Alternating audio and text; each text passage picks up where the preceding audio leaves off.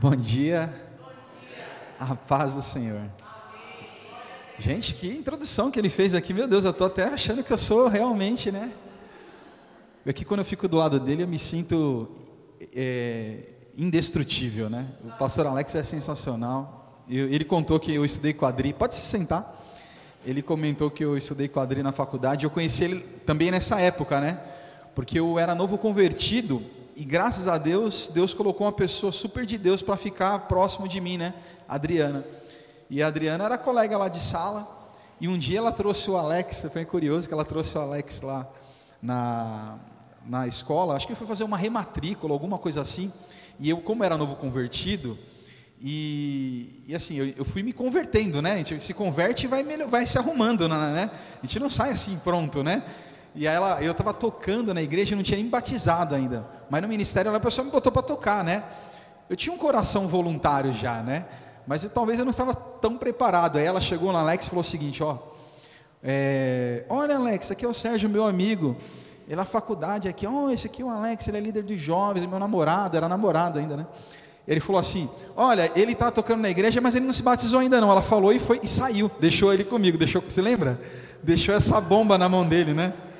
Falou, aí ele, né, ficou com aquela cara tipo, não posso fingir que eu não ouvi, né? e ele me falou, não, então, seria muito bom que você se batizasse primeiro, né? Que você buscasse a Deus, né?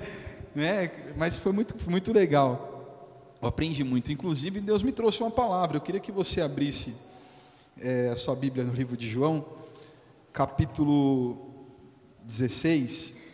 E o curioso é que a primeira vez que eu ouvi essa palavra, inclusive, foi da boca da Adriana. Ela foi para Santarém, se não me engano, foi em 2000, e a gente estudou mais ou menos 2007, 2008.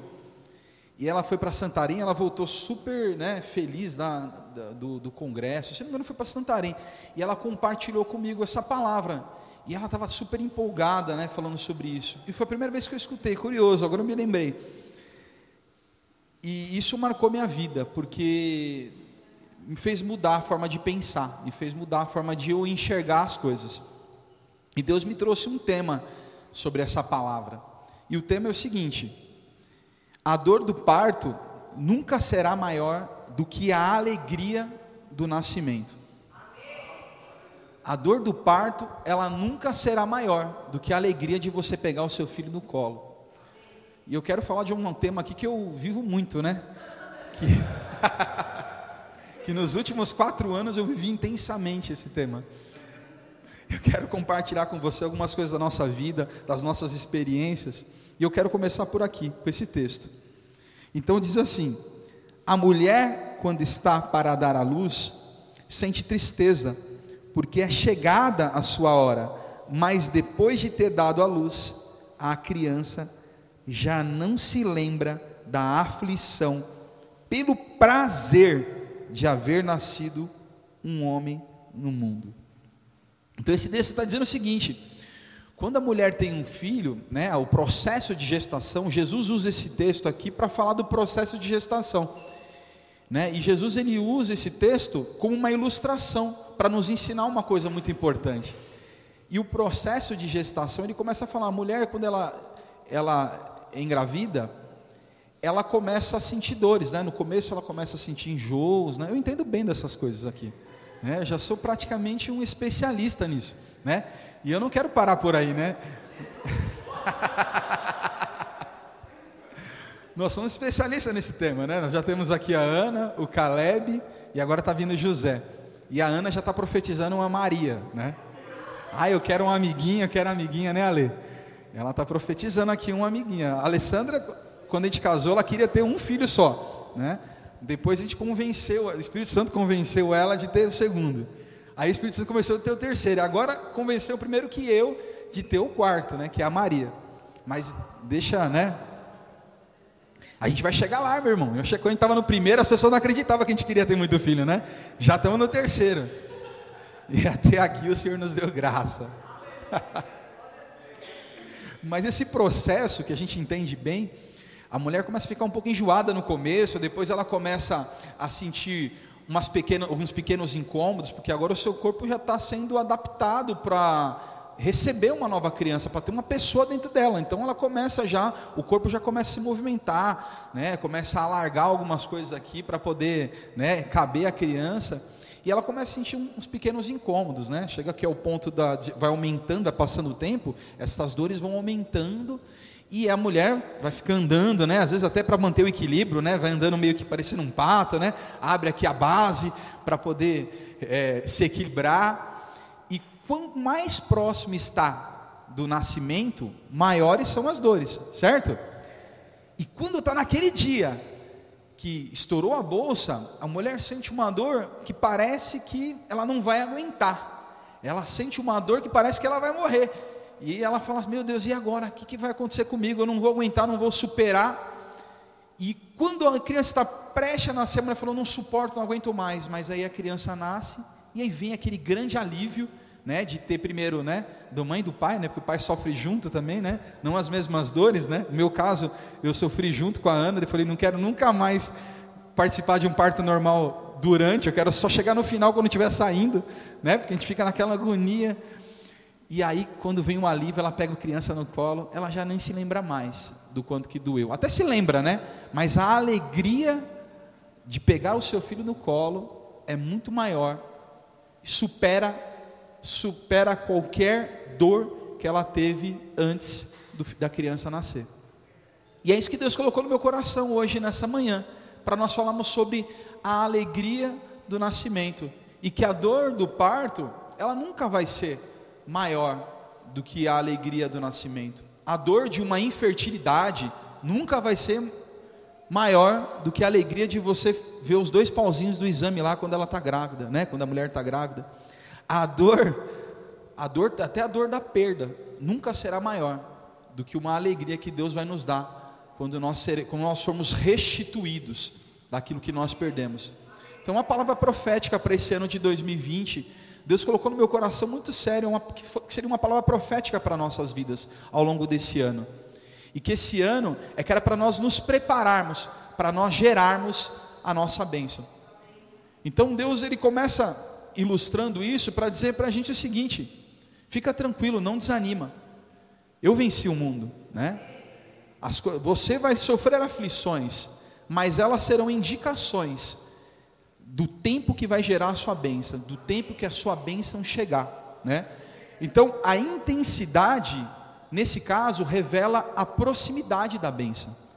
Quão mais intenso está a chegada do, do bebê, ou da nossa bênção, ou da nossa vitória, mais próximo está a chegada dele. Então, com mais intenso, mais próximo. Então, isso Deus colocou no meu coração. E eu queria compartilhar com você, lá no livro de 1 Samuel, o que Deus me revelou sobre isso. Deus me deu três exemplos apenas sobre, sobre esse texto. E eu queria compartilhar com a igreja. Está em 1 Samuel, capítulo 1. E aqui conta a história, né? Parece que vem meio cronológica na minha vida, né? A primeira que veio foi a Ana, na, minha, na, na, na nossa família. Não, não, não foi minha intenção, né? Mas eu queria compartilhar a história de Ana, que também é muito aderente à nossa história, está muito próximo do que a gente viveu. E a gente, eu e a Alessandra, para quem não conhece a nossa história, nós casamos em 2011 e nós sempre tivemos um sonho de ter filhos. A gente sempre desejou ter muitos filhos. Só que parece que quando você quer uma coisa, né? Sempre fica muito difícil, né? Parece que nosso sonho é ter muito filho, mas a gente não consegue engravidar. E a gente veio tentando há um bom tempo. A gente tentou. Quem vê a gente hoje não, não consegue imaginar essa situação, né? Mas a gente tentou um bom tempo engravidar. E a gente tentava e a Alessandra tinha ovários policísticos e não podia engravidar. E a gente tinha essa dificuldade, a gente sempre sonhando, a Alessandra se tratando para ver, e nada. E, gente, e só quem espera sabe como é doloroso e como é difícil você esperar uma coisa, um emprego, um, um, um filho, um, uma promoção, um ministério, uma bênção no Senhor e isso não chegar. Como é doloroso esperar, né? A dor da, da espera parece que não vai chegar nunca. A gente se sentia infértil, se sentia amaldiçoado por Deus, né? Mas chegou um dia que eu me lembro que a Alessandra compartilhou comigo, falou, Sérgio, Será mesmo? A gente está tanto tempo tentando, já acho que estava uns quatro anos, três, quatro anos tentando, né amor? Será que Deus quer que a gente tenha um filho?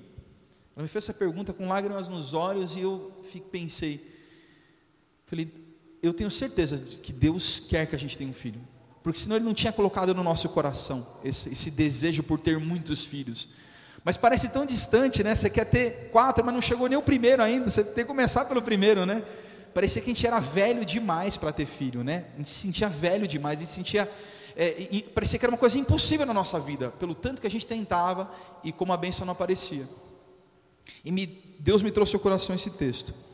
Diz assim, capítulo 1 de 1 Samuel, versículo 1.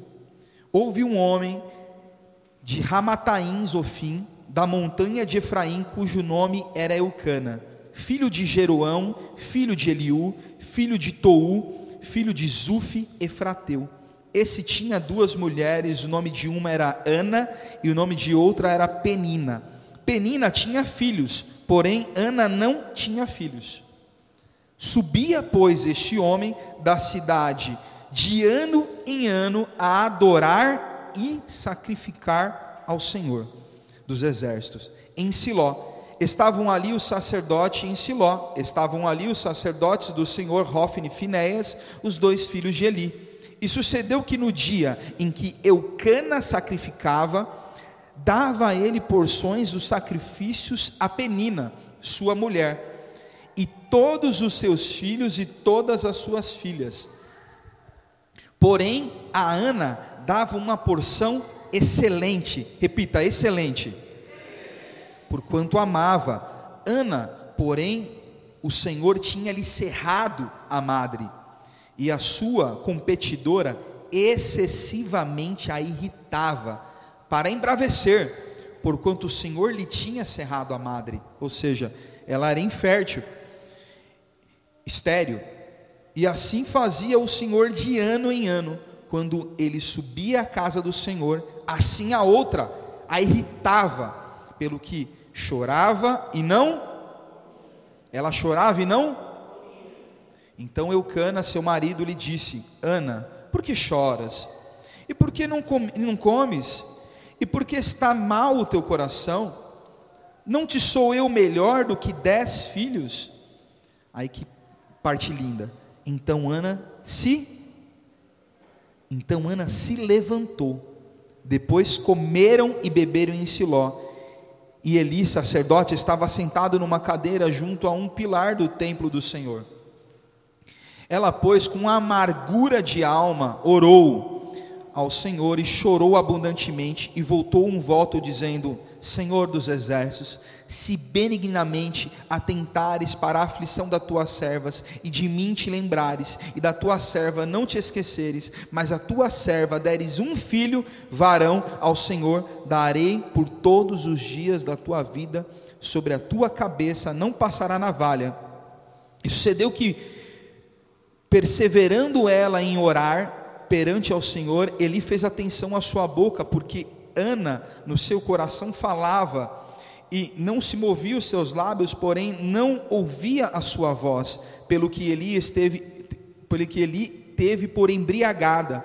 E disse-lhe Eli: Até quando estará tu embriagada? Aparte de ti, aparta-te de ti o vinho. Porém Ana respondeu e disse: Não, Senhor, meu eu sou uma mulher atribulada de espírito.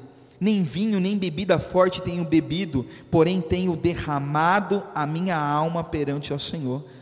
Não tenhas, pois a tua serva por filha de Belial, porque a multidão dos meus cuidados e do meu desgosto tenho falado até agora. Vamos por aqui. E depois a gente conhece esse texto, sabendo que Eucana e Ana desceram para sua cidade, acho que é Ramá, né? Desceram para sua cidade e adoraram ao Senhor, e eles se deitaram. E a palavra nos diz também que Ana engravidou, né? E depois que ela engravidou, ela teve seu filho, que todo mundo, pelo menos que dá o um nome ao texto, ao livro que nós estamos lendo aqui, que é o livro de Samuel. Ela teve Samuel e ofertou o Senhor a Samuel. Então esse texto, ele fala sobre Eucana e as suas duas mulheres. Ana não podia engravidar e Penina tinha muitos filhos, né? E, e Penina fazia de propósito para irritar Ana, porque ela tinha muitos filhos e Samuel amava, ou, e Eucana amava muito é, Ana. E a palavra nos diz que eles subiam de ano em ano para sacrificar e adorar ao Senhor em Siló.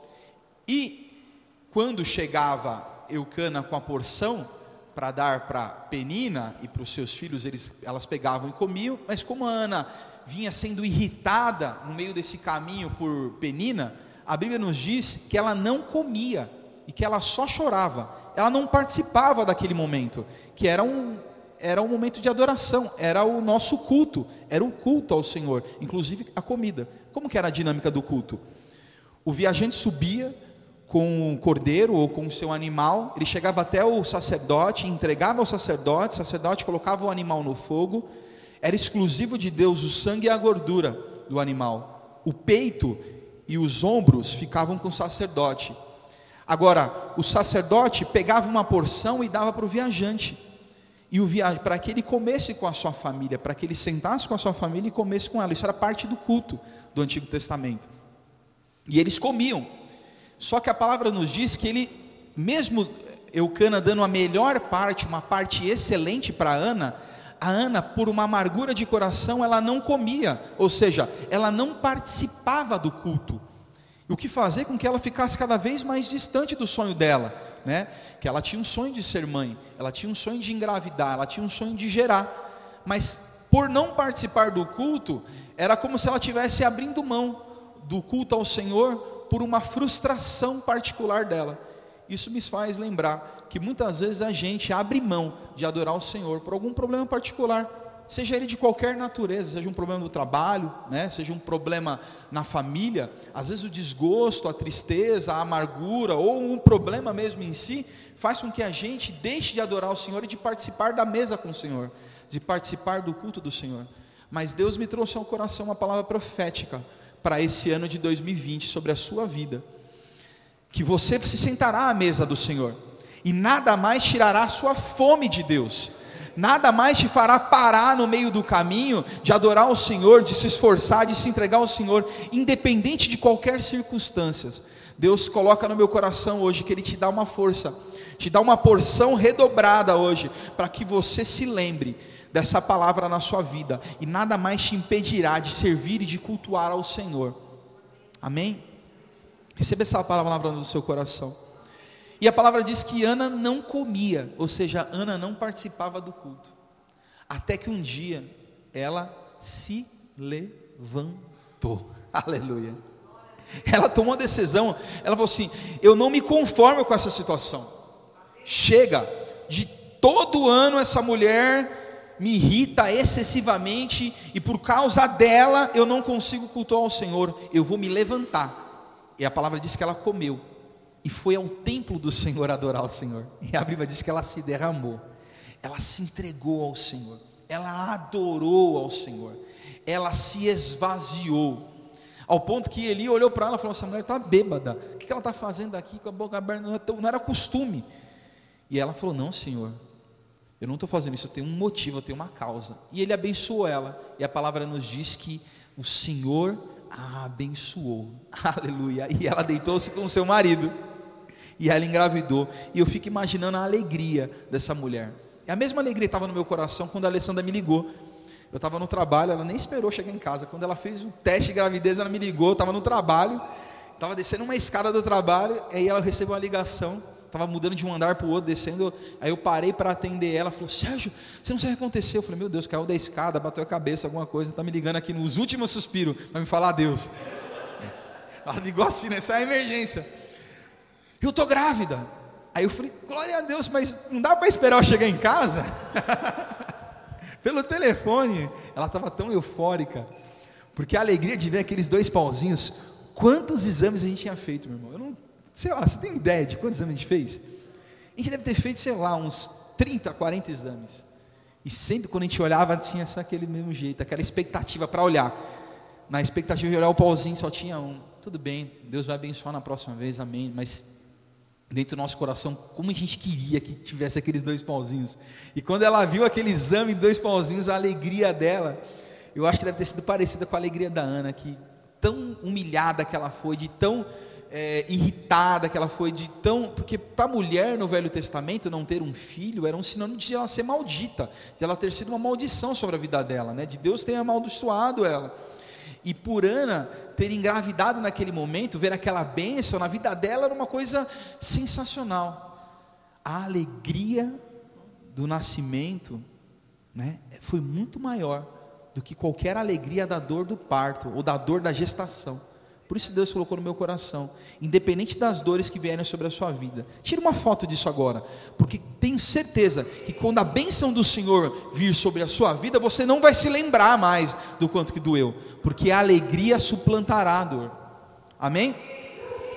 Glória a Deus. Eu queria também ler aqui em 1 Crônicas, rapidinho, que é um texto que fala muito meu coração, eu vou ler rápido aqui, está em 1 Crônicas 4, fala da história de Jabes. 1 Crônicas 4, no versículo 9, fala da história de um homem chamado Jabes. E foi Jabes o mais, o mais ilustre dos seus irmãos. E sua mãe chamou o seu nome Jabes, dizendo: Porquanto em dores, ou porquanto com dores, o dei à luz.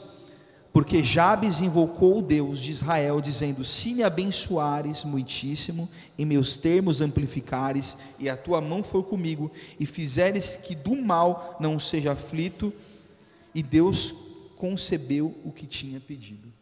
No livro de Crônicas tem uma genealogia. Se você ler muito rápido ele, você perde esse cara aqui. Porque vem falando, fulano de tal era filho de ciclano, que não sei o que lá, né? Eu venho escutando a Bíblia, né? Deus me perdoa, vou confessar aqui para vocês uma fragilidade minha. Quando chega na, na, na, na parte da, da genealogia, eu ponho em 1.5 a velocidade, para ir mais rápido, né? Falei, eu não vou conseguir saber que fulano era fulano. E um dia quase que eu perdi isso aqui, mas Deus fez eu voltar, né? Primeira Crônicas 4. Aí eu peguei e falei, opa, tem um negócio diferente aqui nesse cara. A Bíblia diz que Jabes, ele era o homem foi o homem mais ilustre da sua família, mesmo sendo gerado em dores. Olha a história desse cara, como que era. A mãe dele teve ele.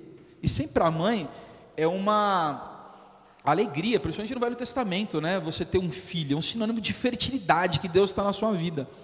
Mas ela sentiu uma dor tão forte, mas tão forte, que ela falou assim: Meu, eu vou dar até o nome para esse moleque. Ela queria né, evidenciar, queria mostrar, queria deixar muito, deixar para sempre evidenciado quão forte foi a dor que ela sofreu do parto e deu o nome do moleque de Jabes, que é gerado em dores.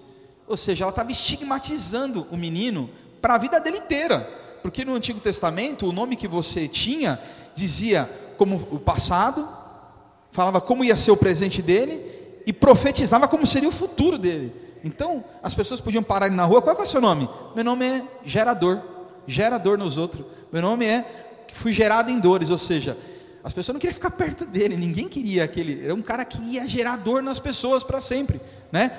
Era o, o destino daquele cara. E ele tinha esse estigma, então meu nome é Jabes, e a mãe dele colocou nele esse estigma, esse peso, por conta do, da grande dor que ela sofreu, da grande aflição que ela sofreu. Mas Jabes, a Bíblia diz que ele não se conformou com isso. A Bíblia diz, da mesma forma com que Ana se levantou e comeu, Jabes também não se conformou com aquela situação, não, esse não vai ser o meu destino, né? O destino, a dor que esse cara devia ter passado, os traumas que ele tinha passado, por conta desse nome que ele recebeu da sua mãe, não foram suficientes para deter a vontade nele de se levantar e falar: opa, eu quero ser uma pessoa diferente. E aí ele faz uma oração ao Senhor. E a oração deles diz para o Senhor: Ah, Senhor, tomara que o Senhor me abençoe. Tomara que o Senhor amplia os meus termos, ou seja, ele diz: tomara que o Senhor aumenta os meus limites. Tomara que o Senhor alargue as minhas fronteiras. Isso está querendo dizer o seguinte: que o Senhor me faça ir a lugares, as limitações não me bloqueiem, que as pessoas colocaram sobre a minha vida não sejam mais um bloqueio para mim. Eu quero ir além, eu quero avançar. Eu não quero, isso para mim não é suficiente, eu quero mais. Eu não aceito essa condição para a minha vida. Aleluia. Deus está me trazendo ao coração que as dores, as limitações que foram impostas sobre a sua vida, não te farão, não travarão a sua vida, te farão ir além dos seus limites, Se você nasceu com um estigma de você não vai fazer uma faculdade, de você não vai ter um emprego bom, de você não vai ter uma, uma família completa na presença do Senhor, isso é mentira, porque Deus amplia os seus limites, aleluia, e te faz superar isso. Oh Deus maravilhoso. Deus, nós queremos na tua palavra, aleluia. Que os limites que foram impostos sobre as nossas vidas estão caindo por terra em nome do Senhor Jesus Cristo. Nós declaramos hoje nessa manhã, em nome do Senhor Jesus Cristo, que não haverão barreiras. Se as pessoas falaram que a gente não vai conseguir fazer, nós não aceitamos essa palavra sobre as nossas vidas todas as palavras de maldição que foram impostas sobre cada um aqui, da mesma forma com que foi na vida de Jabes, nós estamos anulando agora em nome do Senhor Jesus Cristo. Deus, nós declaramos, Pai, que os limites que foram impostos sobre nós, Pai, cairão por terra e que nós alcançarão, Pai. Nós alcançaremos, Senhor, aonde os nossos olhos hoje não conseguem enxergar. Nós olharemos e alcançaremos em nome do Senhor Jesus Cristo. Porque a tua palavra nos diz que nem olhos viram e nem ouvidos ouviram aquilo que o Senhor tem preparado para as nossas vidas. Em nome do Senhor Jesus, nós tomamos posse dessa palavra. Aleluia. E por último, eu quero usar mais um exemplo que está no livro de Ruth, que é um pouquinho para trás aqui do Samuel, que a gente leu. Livro de Ruth, eu não acho que eu não vou nem ler, vou resumir. A história de, o livro de Ruth fala sobre Noemi. E Noemi foi uma mulher que morava em Betel e um dia, por decisão do seu marido, foram morar em Moabe. E aí houve fome na terra. E a palavra diz que o seu marido morre e aquela mulher fica viúva. Ela tem uma grande perda, né? Eu não sei se você já perdeu alguém, mas a dor da perda, a dor do, do, do luto é muito forte. A dor do luto talvez seja a pior dor que você pode sofrer. E aquela mulher perdeu o seu marido, perdeu a sua estrutura de casa. Mas a Bíblia diz que ela tinha dois filhos. E esses dois filhos, ao longo desses dez anos, casaram lá em Moabe, com duas mulheres. E diz também que esses filhos, infelizmente, eles morreram. E aquela mulher que já era viúva, agora perde a estrutura familiar, os seus dois filhos. E imagino eu que a dor que aquela mulher sentiu foi muito grande, tanto que a Bíblia nos diz que quando ela volta para Betel, para poder resgatar, para não morrer, porque para a mulher era, é, já, era, já é difícil né, para a mulher, mas naquela época era pior, né, porque a mulher não tinha trabalho. Ah, talvez a chance dela era mendigar, né, pela idade dela, talvez é, seria muito difícil ela conseguir se manter sem os seus filhos. E é aquela mulher volta. E quando ela volta, ela troca até o nome dela. Ela quer se chamar de Mara, me chamem de Mara, que significa amargura, pela amargura que ela tinha de espírito por ter perdido um parente. E, mas graças a Deus, Deus colocou uma pessoa perto dela, né, que foi Ruth. E se você conhece a história de Ruth, se você não conhece, é um livro de quatro capítulos que vale muito a pena você ler, né, em paralelo à sua leitura aí, é, seu propósito de leitura. E esse livro nos diz que se levantou Ruth para ajudar ela. E Ruth se levantou para ajudar, botando a mão na massa. Falou: Não, eu vou trabalhar, vou buscar espigas. E começou a colher, trabalhar mesmo, botar a mão na massa, fazer um trabalho duro. E a Bíblia nos relata que ela conheceu Boaz, e Boaz foi o remidor da família. E ela se casou com Boaz. Tem toda uma dinâmica muito bonita do livro. Estou resumindo aqui, dando um spoiler, mas depois você vai ler assim no, no, no detalhe. Você vai chorar quando você lê o livro de Ruth, porque é muito lindo né, a história, como Deus prepara todas as coisas. E quando chega no capítulo 4 de Ruth, vê se eu acho aqui, fácil, diz que, 16, 4,16, esse, esse texto aqui é sensacional, diz assim, e Noemi tomou o filho, e o pôs em seu regaço, e foi a sua ama. Sabe o que aconteceu? Ruth se casa com Boaz, coisa que era improvável acontecer. Mas Deus fez uma dinâmica nessa história tremenda. Ruth se casa com Boaz, tem um filho. E Ruth, por estar tão agradecida, eu não tinha prestado atenção nesse, eu já tinha lido Ruth várias vezes, eu não prestei atenção nesse texto. Mas diz que Ruth, ela tomou o seu filho, Noemi tomou o filho de Ruth, ou seja, Ruth deu o seu filho como se fosse uma adoção formal daquela época. E Noemi se tornou a ama Aí, quando eu li esse texto, eu falei para a Alessandra: Nossa, Alessandra, eu li um texto aqui que eu fiquei impressionado.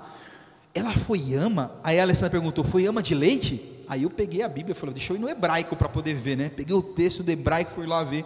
E esse texto sugere também que pode ter Ruth, Noemi, ter sido ama de leite, sendo velha de, de Obed, né? Que foi o filho dela. E isso me trouxe ao meu coração, falando: Nossa, como Deus é maravilhoso porque a dor da perda, no caso de Noemi, não, com certeza não foi maior do que a alegria da restauração, da restituição que Deus fez na vida dela. Ao ponto dela poder tomar, depois de velha, um filho em seus braços e ser a cuidadora e ser a ama dele. Deus é sensacional. E eu creio dentro do meu coração que ela, inclusive, foi a ama de leite, né? Porque o texto sugere, né, pelo, pelo termo que é usado em hebraico.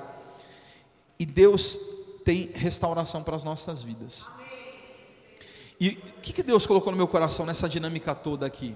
Né? Da dor do parto não ser maior do que a alegria do nascimento, da dor da infertilidade não ser maior do que a alegria da gravidez, e da dor da perda não ser maior do que a alegria da restituição, da restauração. Por que, que Deus trouxe ao meu coração?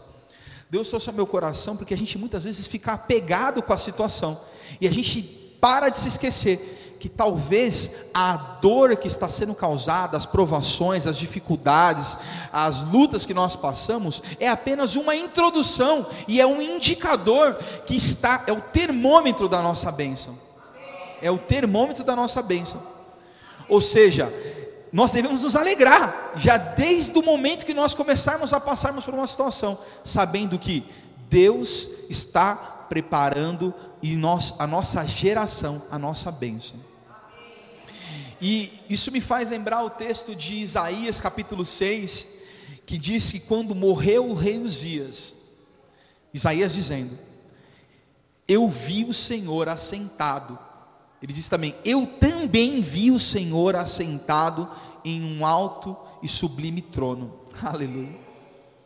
Quando morreu o rei Uzias, eu também vi o Senhor assentado em um alto sublime trono. Quando morreu, não sei se você conhece a história de Isaías e Uzias, mas eles eram parentes.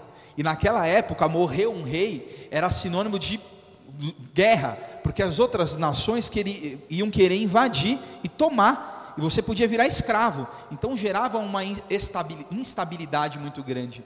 Isso era um problema muito grande para a época, você perder o rei, uma mudança de rei, ainda mais por morte. E Deus puniu ali os dias tal. E além de ser parente de Isaías, mas no ano em que morreu o rei, o ano que ele perdeu, foi o ano que ele viu o Senhor. O que, que precisa morrer na sua vida para que você consiga ver o Senhor. Traga ao seu coração agora, o que, que precisa morrer na sua vida? Talvez a mentira, talvez um emprego que não é, não é de Deus, talvez uma condição de você não pagar imposto, de você é, de fazer alguma coisa ilegal, talvez uma coisa que está tirando da presença do Senhor. O que, que precisa morrer na sua vida para você, você conseguir ver o Senhor? Isaías viu o Senhor naquele ano em que morreu o rei. O que, que eu e você precisamos perder para que o Senhor possa aparecer, a nossa vida comece a andar na presença do Senhor? Traga o seu coração. E eu quero concluir esse texto. Aí sim eu quero chamar o Léo e a Tirza, se vocês puderem se preparar aqui fazer um louvor. Talvez Deus esteja de fato querendo tirar a sua estabilidade, porque a estabilidade, a dor, traz instabilidade mesmo, né? Tira nosso chão, tira a nossa estabilidade. Vamos dar o exemplo de José. José foi traído, foi humilhado, foi vendido, foi escravo, foi mordomo, foi preso, ou seja, foi cadeieiro e foi governador. Uau! Ele sofreu a dor emocional, a instabilidade da dor emocional. Ou como Jó também, que além da dor emocional, sofreu a dor física. O livro de Jó nos mostra que com os cacos de telha, ele coçava as suas chagas.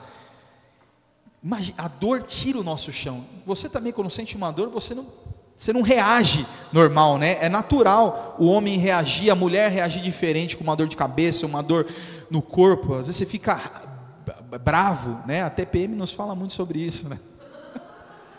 né? A mulher sabe muito bem o que é isso, né? Como tira o chão, tira a emoção, né? E não só com a gente, o exemplo da mulher de Jó. Ela viu Jó passando por aquela situação tão dolorosa, tão penosa, e falou assim: Meu, amaldiçoa seu Deus e morre.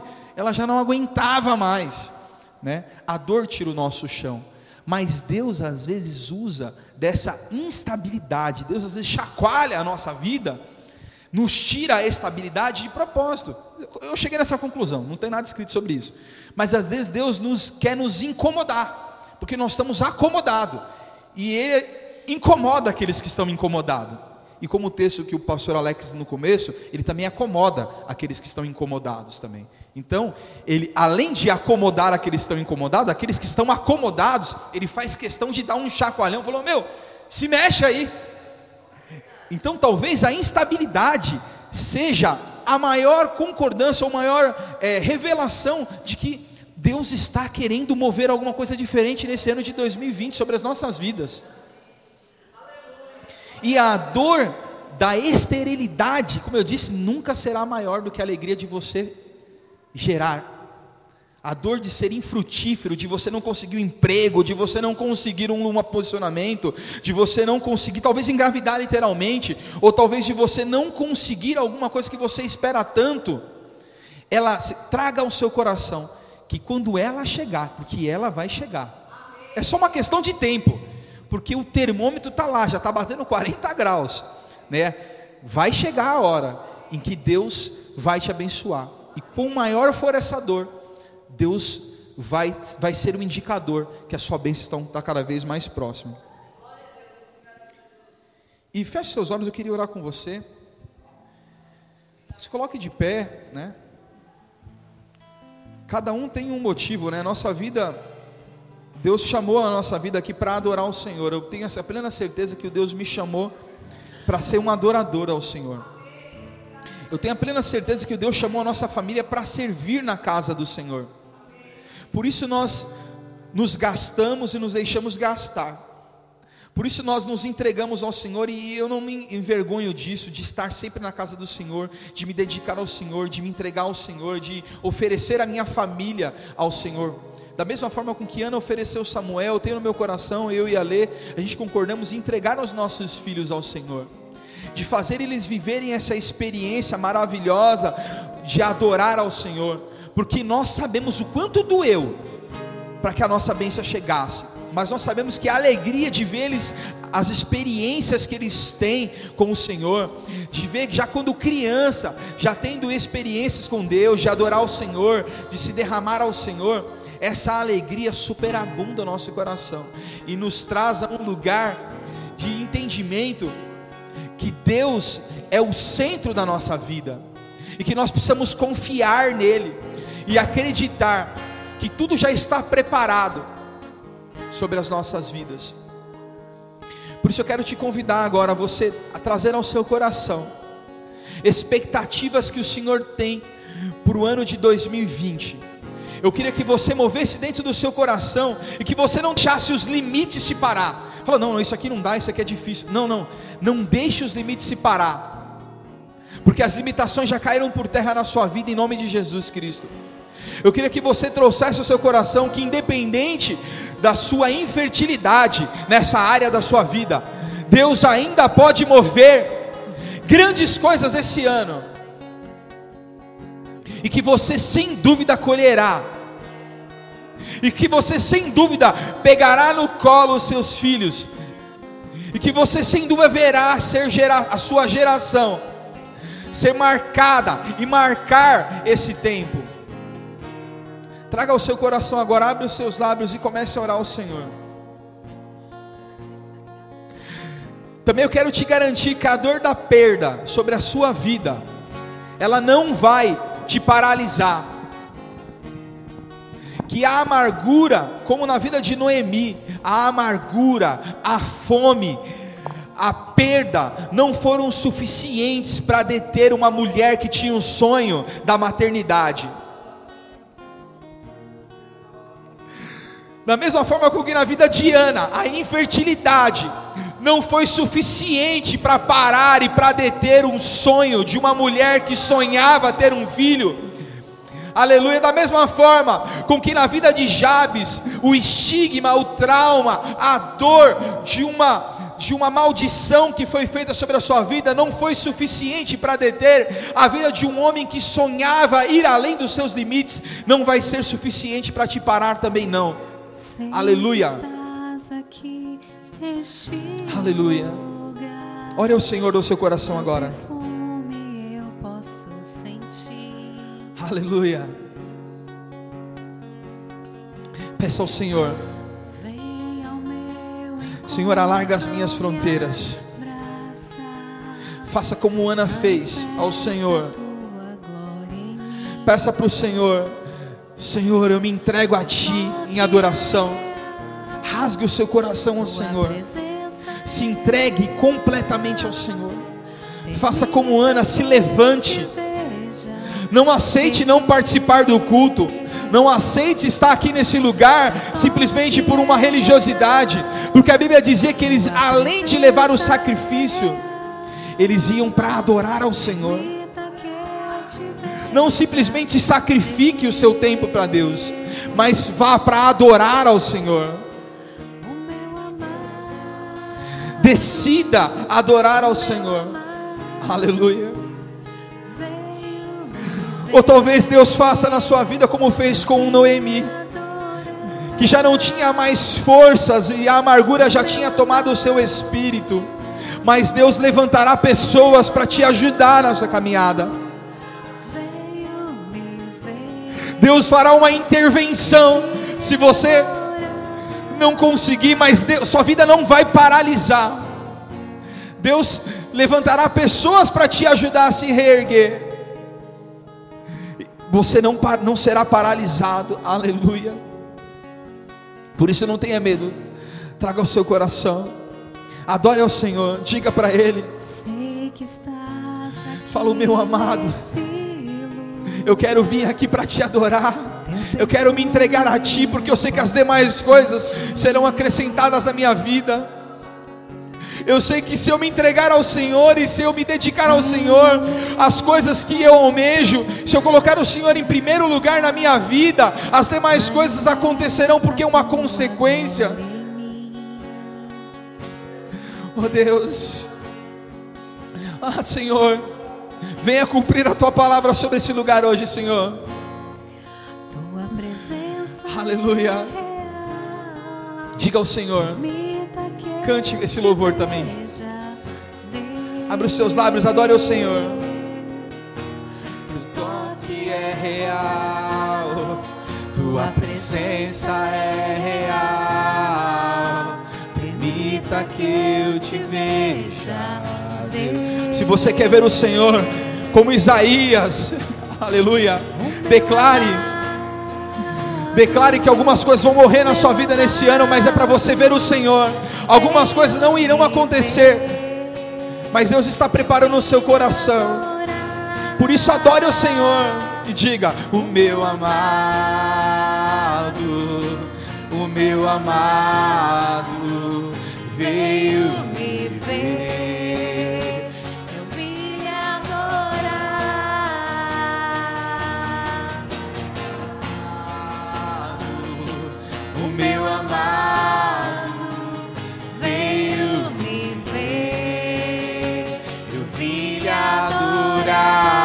Só adore o Senhor, o meu amado, o meu amado veio me ver,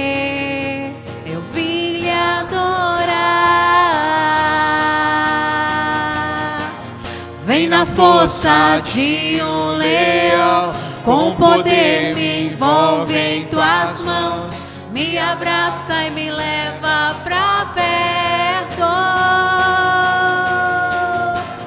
Vem na força de um leão, com poder me envolve em tuas mãos, me abraça e me leva pra perto. O meu amado.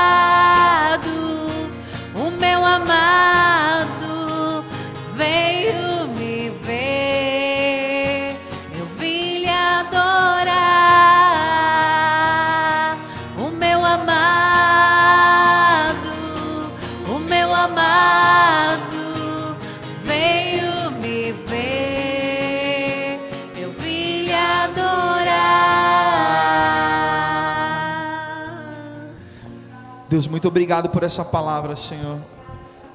Muito obrigado por falar ao nosso coração, pela revelação que o Senhor tem nas nossas vidas, Senhor. A nossa vida é sua, Senhor. E tudo que o Senhor tem nos dado, Senhor, é que para seja é que para que vai ser engrandecido o seu nome.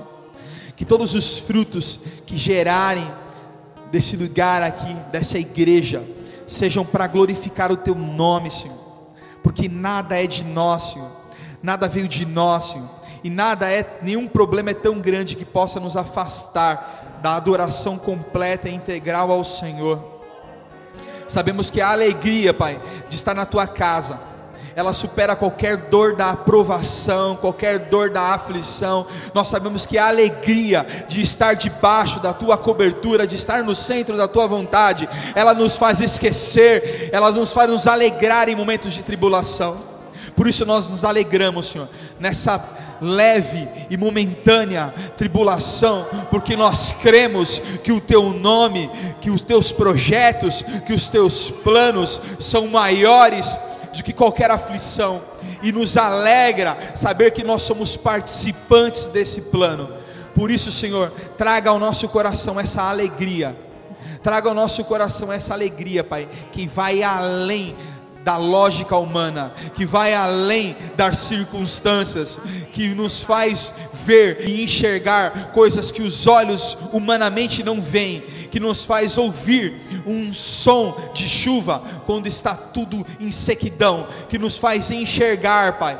Ah, Senhor, numa terra onde as pessoas não conseguem perceber, mas nós cremos no nosso coração que o agir do Senhor fará, Pai, e será o nosso GPS nesse ano de 2020.